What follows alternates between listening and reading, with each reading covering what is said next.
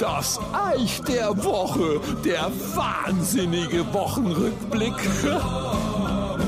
Ach Leute, was machen wir bloß mit der Menschheit? Die Wochen stoße ich bei der Themensuche für das Eich der Woche auf eine Meldung und denke mir, es ist schon immer Hammer, was sich mancher für Fake News ausdenken für Bekloppter. Dann recherchiere ich ein wenig und merke, oh Gott, ist gar kein Fake. Also frei nach dem Motto, welchen Hirnfurz müssen wir die Wochen wieder besprechen, geht's heute um Meshing. Ja, das klingt nicht umsonst wie Fasching, weil das ist es auch. Ich nenne jetzt die Partei bewusst nicht, die das wieder ins Leben gerufen hat, sonst saß wieder, ich betreibe grünen Bashing. Bashing nicht mit Mashing verwechseln. Aber das ist generell Quatsch. Es ist doch mir komplett Bums, von wem irgendein unwichtiger Füllefanz aufs Tableau gebracht wird. Ich kann aber halt nichts dafür, dass es immer derselbe Laden ist. Und zum Beweis, ich habe vor Jahren mal was über die FDP gemacht, als die Überraschungseier verbieten wollte. Das war genauso blöd.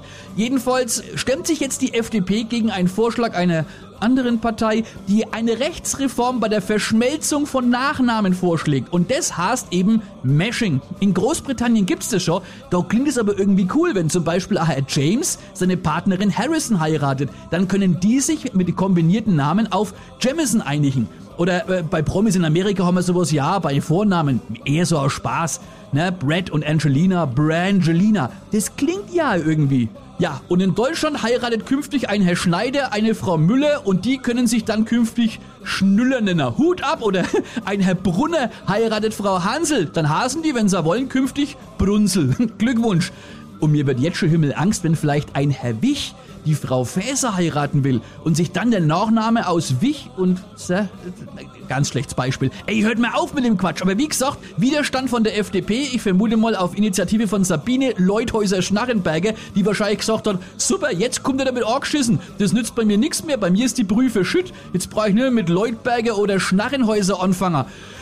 Ach Leute, es ist echt nur noch Fasching. Und weil ich mir sicher bin, dass der Schwachsinn Woche für Woche weitere Ausmaße annimmt, möchte ich ein wenig vorgreifen, ihr Lieben, um vorbereitet zu sein. Und daher würde ich gerne mit euch in den nächsten Wochen in unserem kleinen illustren Radiostuhlkreis die Frage erörtern und diskutieren, sollte künftig ein Blumenkohl eine gleichgeschlechtliche Salatgurke heiraten dürfen? Und wenn ja, wer darf in der Hochzeitsnacht oben liegen? Ich würde vorschlagen, aus Gründen der Gleichberechtigung beide.